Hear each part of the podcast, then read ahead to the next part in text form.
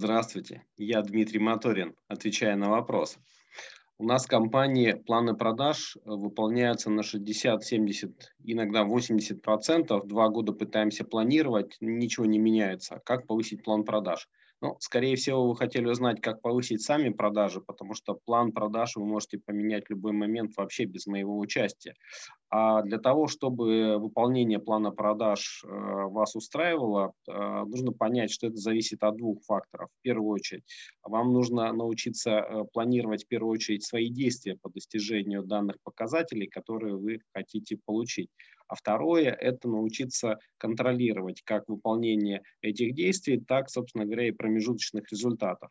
Ну и, конечно, нужно помнить, что планирование действий чаще всего основано на той стратегии, которая есть у компании. Я вас верю, удачи, задайте вопрос Моторину.